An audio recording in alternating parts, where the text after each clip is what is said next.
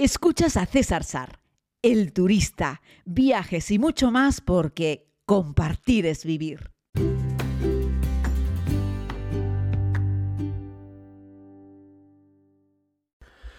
Saludos querida comunidad, bienvenidas todas y todos a este tiempo de viajes. Y compartimos ese espacio que nos gusta viajar, básicamente ese es el resumen. Y somos todos igual de viajeros, igual de turistas, lo que nos diferencia es si tenemos más o menos tiempo, en términos generales, bueno, y también más o menos pasta para viajar. Pero viajar ya sabéis que necesariamente no tiene que ser caro y hoy vengo con un destino económico y uno de esos sitios que hay que ver y que hay personas que como que lo dejan a un lado, como que es el patito feo o el hermanito pobre o no sabemos muy bien de los países del norte de África. La propuesta hoy es que nos vayamos a Túnez, un sitio muy bonito, la verdad es que sí, es agradable, es seguro y hoy os voy a dar argumentos para visitar este país. Vamos a ponernos un poco en antecedentes, un poquito de resumen histórico. Bueno, pues una rica historia, por allí pasaron todos, básicamente, hogar de civilizaciones tan antiguas como los cártagos, los romanos, de hecho de ahí es Cartago, la poderosa ciudad-estado eh, cartaginesa que rivalizó en su día con, con, Roma. Fue el escenario de las famosas guerras púnicas. Hay un montón de literatura, libros, hay un montón de cosas súper interesantes. Si os gustan un poco esas antiguas batallas, está estupendo, ¿no? Fue dominio romano y bizantino también. Eh, Túnez se convirtió en una provincia romana. Luego, pues perteneció al imperio de, de Bizancio. Eh, llegó el dominio islámico con la llegada del Islam en el siglo VII, si no me equivoco, y esto pues tuvo una gran influencia árabe en la región. Túnez se convirtió en un importante centro cultural e intelectual bajo las dinastías islámicas. Era un tiempo en el que el Islam y el mundo árabe en general aportaron muchísimo a la civilización, a la civilización con mayúsculas.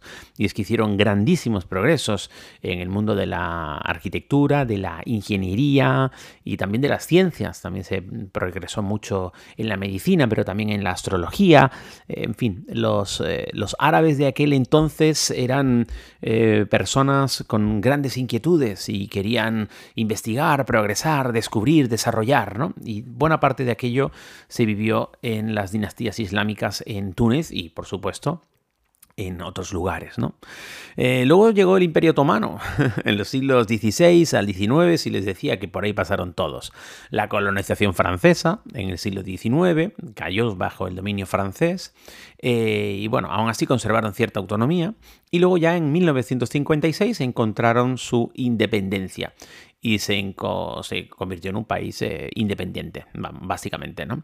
Después de eso han tenido varios cambios, han tenido épocas eh, pues, más abiertas, épocas más oscuras, han, han, tenido dictaduras, sufrieron la primavera árabe del 2011, lo digo porque al final todo esto de las primaveras árabes ya sabéis que en principio se veía con buenos ojos porque parecía que la gente se echaba a las calles porque lo que querían era eh, la independencia y que cayese el, el, pequeño dictador local que había en cada sitio y luego fijaos ¿no? en lo que se convirtió, en que llegaron los hermanos musulmanes, y todos tapados de nuevo y un palo en la mano y aquí no se mueve ni Dios, básicamente.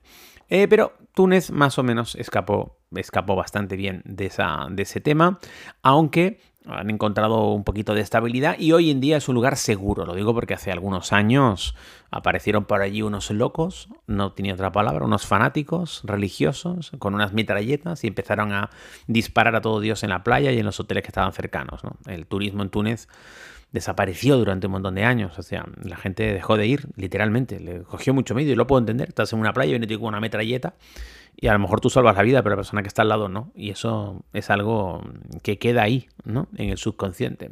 Pero hoy en día Túnez vuelve a ser un sitio seguro y es un sitio muy recomendable para visitarlo. Y yo os voy a dar unas, unas visitas que creo que hay que hacer. Uno es la ciudad de Túnez y la Medina, ¿vale? Eh, la Medina es declarada Patrimonio de la Humanidad por la UNESCO, es un laberinto de callejones llenos de vida, pues hay un montón de tiendas, hay mucha arquitectura islámica y te ayuda a sumergirte un poco en la historia y en la cultura del país. Ojo, hay personas que habéis hecho cruceros y es que Túnez fue lo que menos me gustó porque es que la gente mm, te quiere engañar y los hombres son muy pegajosos. Es verdad, los tunecinos son muy pegajosos. Cuidado las chicas que viajáis solas, en esto no lo puedo negar. Yo no estoy aquí para narraros un mundo de, de felicidad y alegría permanente. Los tipos en Túnez tienen la mala costumbre de cuando ven un par de turistas, mujeres, ¿eh? los tíos van, se van pegando, pegando, pegando, pegando, uh, se intentan frotar brazo con brazo, en fin, intentan tocar cacho como pueden. Mi consejo siempre es a las mujeres en los países musulmanes que les plantéis cara a estos tíos, porque en su religión está súper mal visto que un hombre se dedique a manosear a una tía, súper mal visto, pero mal visto. Y si una mujer les planta cara, les llama sinvergüenzas, le alzas un poco la voz y haces ver que es que ese tipo se te ha pegado, se te ha acercado, ha tenido contacto físico contigo, y lo he contado en otros podcasts, vas a tener, en este caso, em, la empatía de las otras mujeres del lugar y de los otros hombres, porque esa mujer eres tú, pero podría ser su hermana, su madre, su tía, su hija, y entonces la gente no, esto no lo quieren. Así es que como que a la zorrina lo hacen, algunos hombres, no todos evidentemente, pero si les llamas la atención, encontrarás en este caso la ayuda de todo el entorno.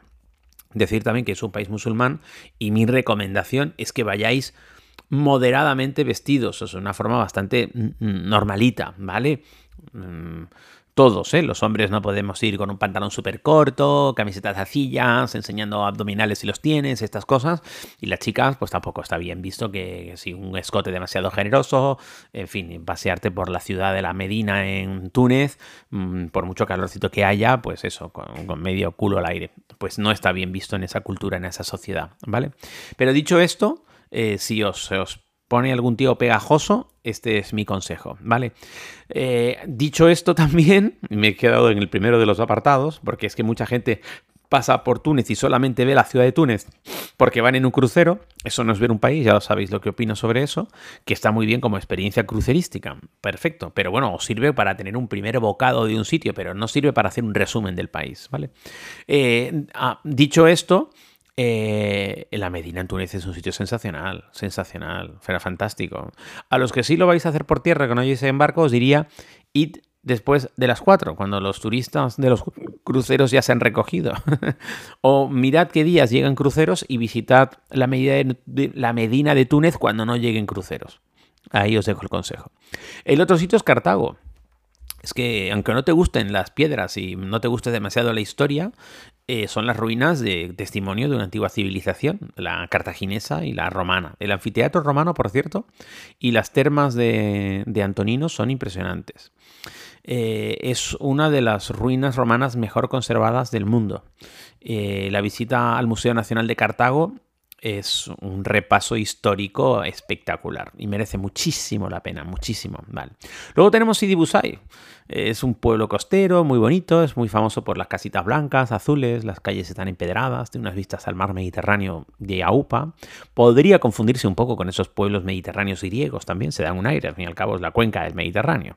Eh, en este caso con una versión más árabe, ¿no? Por la construcción de las casas, es muy bonito, las puertas profusamente decoradas de madera, con todo tipo de remaches, es muy bonito, muy, muy bonito. Ahí encontraréis que tenéis los dos tipos de llamadores, como los he contado también en Zanzíbar, ¿no? Un aro redondo y un palo. Eh, mm, si eres hombre, llamas con el palo. Si eres mujer, llamas con el aro redondo. Suenan diferente y eso hará que la persona que esté dentro sepa si el que llama es un hombre o una mujer y por lo tanto, si la persona que va a abrir es una mujer, debería, que está en su casa y está normal, claro, debería ponerse un pequeño echador, debería taparse un poco antes de abrir la puerta si le va a abrir la puerta a un hombre o no necesitaría taparse si le va a abrir la puerta a una mujer. Así es que en el llamador de la puerta ya identificas eh, tu, sexo. Eh, bueno, pues son curiosidades. En Túnez y en tropecientos mil países musulmanes, ¿vale? Eh, ¿Qué más? Bueno, en Sidi Busai lo típico es tomarse un tecito de menta con unas vistas panorámicas espectaculares. ¿Dónde? 300 sitios para tomarte un té de menta en esos callejones. Yo la primera vez que estuve hace mil años, casi había turistas, pero muy pocos. ¿no? Hoy en día aquello es un rebose de turistas. Pero el sitio merece mucho la pena. El anfiteatro romano de El Gem, que lo pronuncio fatal. Es otro de los mejores conservados del mundo. Tiene una arquitectura que recuerda perfectamente la grandeza del Imperio Romano. Eh, bueno, es que es enorme el sitio, es muy bonito, es, un, es como inmenso, ¿vale? Otra cosa, y nos vamos a detener, es la visita al desierto del Sáhara. Me parece que Túnez es, eh, aunque el desierto del Sáhara engloba varios países, y por cierto, la mayoría del desierto del Sáhara no son dunas, que es lo que solemos imaginar. Las dunas, las famosas dunas de arena, es un porcentaje pequeñísimo del desierto del Sáhara. La mayoría del desierto del Sáhara es un pedregal. Pero así como con unas grandes dunas de arena, hay pocas zonas, o sea, son las menos. Y una de esas zonas las encontramos en la zona del Sáhara que da hacia Túnez. Por lo tanto, esa visión romántica de las dunas de arena del Sáhara y tal, es bueno vivir esa experiencia en Túnez. Es más, me voy a mojar. Si tuviésemos que elegir un lugar donde hacer una experiencia en el desierto del Sáhara y tuviésemos que decidirnos entre A, Egipto, B, Túnez, C, Marruecos, yo me quedaría con Túnez sin duda alguna. Pero tiene unos paisajes espectaculares, espectaculares. Bueno, ¿qué os puedo decir de los oasis, de las zonas de caravanas? Es un sitio increíble. Hacer una excursión por allí es, es espectacular. Vamos a centrarnos un poquitito en el desierto del Sáhara porque yo creo que es de las cosas más interesantes que puedes hacer. Yo le dedicaría un par de días, hay varios sitios para hacerlo y os voy a contar un poco cómo son estas actividades, ¿vale? Bueno, tenemos las dunas de arena con estas crestas espectaculares, los valles cambia según la luz, las sombras, luego tenemos la gran duna, el Erg Chevi, que es muy famosa, eh, va mucha gente, pero merece la pena verla.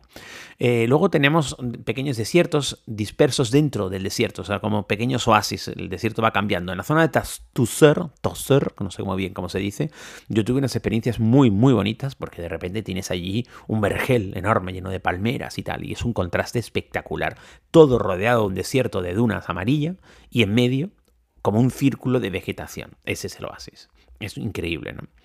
Eh, luego tenemos los pueblos fortificados, los antiguos pueblos fortificados, que ya están pegando más lo que ya es como la vida, ¿no? Porque cuando te entras en el desierto ya no hay nada, no hay nada. Pero tenemos esos ladrillos de barro en toda la zona de Matmata que también es increíble, ¿no? Ahí se rodó, por ejemplo, varias escenas de Star Wars, de Star Wars de las auténticas, o sea, me refiero, de las primeras, no de las nuevas. Eh, aunque no sé si de las nuevas también allí, igual ahora estoy metiendo la pata. Pero Matmata era uno de esos sitios en los que iba este, con, con, la nave y tal, un sitio espectacular. También tiene paisajes lunares, el desierto del Sahara en Túnez, en algunas regiones, como en la zona de Chot el Yert. Eh, que ya tiene unos paisajes como con más gravilla, un paisaje lunar que es como más piedrita chica. Ya no está esta zona de desierto con dunas grandes, estamos hablando de piedra pequeña, pero no un pedregal feo como el que puedes encontrar en, en, Argelia y tal, con unas piedras naranjas grandes, sino estamos hablando de como un paisaje lunar, piedritas pequeñas, más bien blancas, es muy bonito, ¿no? Luego tiene las misteriosas piedras del desierto, ¿no? Eh, que fueron también encontradas en esta zona, en la zona de Chotel Yerdi, eh, que tienen formas muy extrañas. ¿no? En realidad son piedras que han sido esculpidas por miles de años de erosión, de viento, la arena pegando también allí, porque el viento levanta la arena, la arena pega contra esas piedras más grandes y acaban teniendo unas formas caprichosísimas. Súper fotogénico si te gusta la fotografía. El Gran Erg Oriental es una extensión enorme de dunas, cerca de la frontera con Argelia, eso sí, y tiene un escenario también muy bonito para los, para los amantes de la fotografía. ¿Cuántos días vamos a Túnez? Pues vamos a Túnez, no sé, pues vamos a Túnez 11 días y vamos a pasar por lo menos 3 en el desierto, ¿vale? O 4 en el desierto. ¿eh? es ir a Túnez a por el desierto o ir a Túnez a por las playas. A las playas vete a Fuerteventura. A Túnez vete a por el desierto, que merece mucho la pena. ¿Cómo son esas actividades? Pues suelen incluir un paseo en dromedario, que no camello, una joroba, no dos. Recordad ir con pantalón largo. Estos bichos a veces están llenos de pulgas, no están muy limpios, están de aquella manera. La manta que te pone el señor para que te subas. Bueno, esa manta, no sé. Se fabricó en 1812 y jamás vio una lavada ni en un río ni en una lavadora. Así es que mm, ten cuidado, ponte pantalón largo y evitarás que te, te escueza luego todas las piernas, la piel, etc. Pero el paseo en dromedario es entretenido, sobre todo cuando lo caminas sobre dunas, porque hay gente que hace paseos en dromedarios por otros sitios y acaba caminando, yo qué sé, por el centro de la ciudad de Marrakech. Eso no tiene mucha gracia. Lo guay es cuando un dromedario camina sobre dunas de arena. Ahí notas la sensación de cómo ese animal es capaz de, ah, de moverse con, con, tanta facilidad sobre un terreno tan complicado. Todo el mundo que haya caminado sobre una duna, sabrá que es muy difícil. Por cierto, no te quites los zapatos en las dunas, esto te lo he contado en Namibia también, porque hay, hay todo tipo de bichos y muchos de ellos muerden. Digo todo tipo de bichos porque hay serpientes, por ejemplo, ¿vale? Pero también hay alacranes, así es que ahí tienes que tener cuidado. Otra opción es hacer un safari, otra o sumarla es hacer un safari en 4x4 en todo terreno.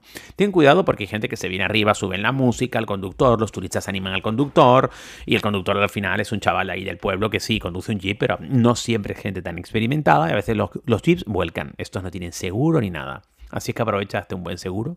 Un día voy a hablaros bien de los seguros de Yati, que son los que yo uso, que merecen mucho la pena.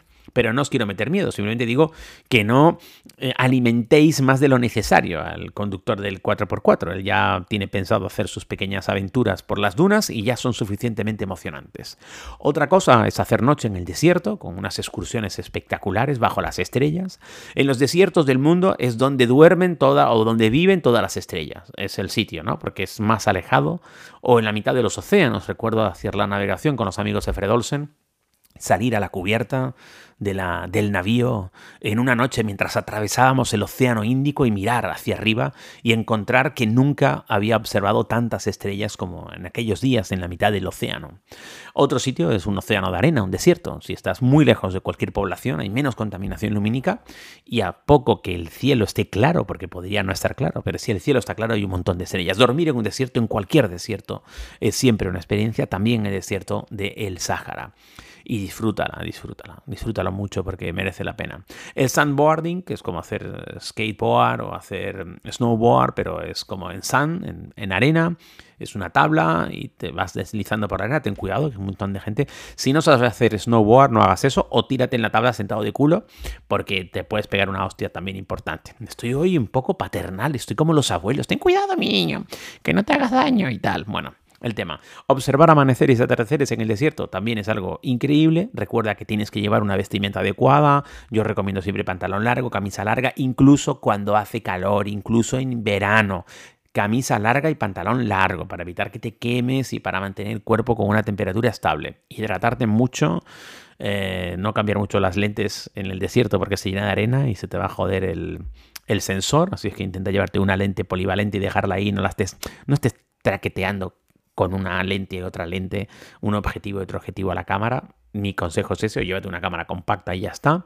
Llévate unas gafas de sol de protección 4, porque en el desierto cuando pega, pega mucho y además la incidencia es brutal eh, y hace reflejo a veces con la, con la propia arena y eso puede hacer que se te queme, se te quemen los ojos. Por supuesto, respeta el lugar de los beduinos, de las costumbres, del sitio, esto está clarísimo. Eh, y nada, mm, recordad que la película del paciente inglés también fue filmada en el desierto del Sáhara, en Túnez, con esas vistas tan increíbles, al igual que el libro del alquimista de Paulo Coelho, también eh, se desarrolla específicamente, aunque no se, bueno, no se desarrolla específicamente en Túnez, pero sí sigue la historia de un pastor que, bueno, que va buscando pues un viaje a su leyenda personal y tal, bueno, en fin, que podéis verlo porque también está como inspirada en, ¿no? En definitiva, que explorar el desierto Sáhara es una experiencia extraordinaria y que te va a llenar de, belleza y que es un paisaje vasto, inabarcable, espectacular, sensacional. Y todo eso tienes en Túnez, en un país muy económico al que no, no deberías ir en julio, agosto y septiembre porque hace un calor brutal. El resto del año, en cualquier momento. Que lo disfrutes mucho. Gracias por escuchar estos podcasts y regresamos mañana. Gracias por escuchar este podcast. Puedes suscribirte si aún no lo has hecho aquí mismo donde estás escuchando. Además puedes ver más contenidos en YouTube, Instagram y Facebook. Búscalo como César Sar. Es todo gratis porque compartir es vivir.